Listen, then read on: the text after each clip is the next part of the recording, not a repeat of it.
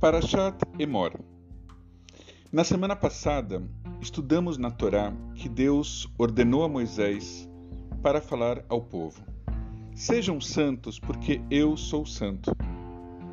Essa semana, a expressão se soma a outra, agora direcionada aos Koanim, aos sacerdotes.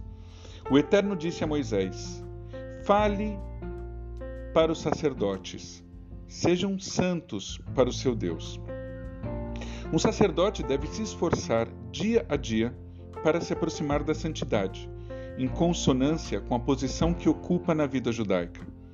E de líderes espirituais esperamos mais do que o usual. Quero ilustrar isso com uma história da nossa tradição. Certa vez um rabino contratou alguns pedreiros para construir a sua nova casa. O pagamento seria feito ao fim de cada dia de trabalho. Ao final do primeiro dia, insatisfeito com a obra, o rabino dispensou os pedreiros e não lhes pagou o salário do dia. Esses levaram o caso para a corte rabínica, exigindo pagamento. Depois de ouvir os dois lados, a corte deu ganho de causa aos pedreiros. O rabino julgado questionou a decisão, mas a lei não diz que eu devo pagar somente se o trabalho estiver de acordo com o combinado? Eu não devo pagar por um trabalho mal feito.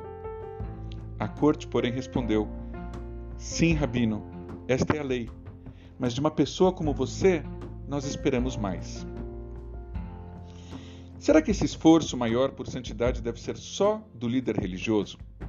Vejamos o que diz a Torá.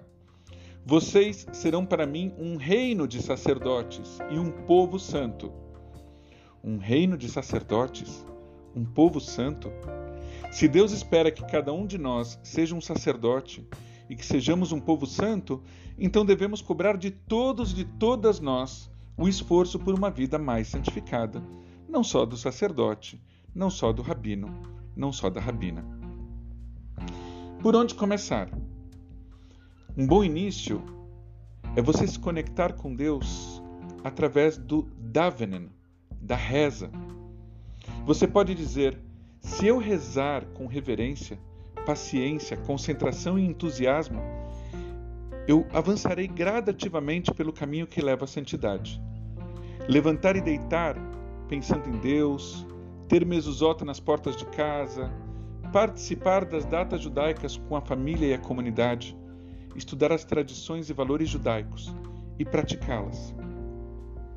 Aprender coisas novas todos os dias também nos estimula a uma vida judaica mais santificada.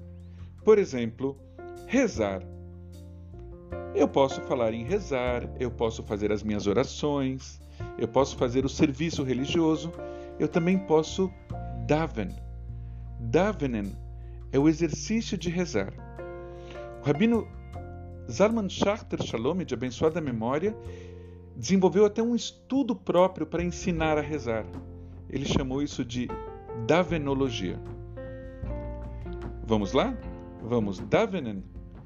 Tudo isso irá nos ajudar a subir a escada que nos leva a Deus.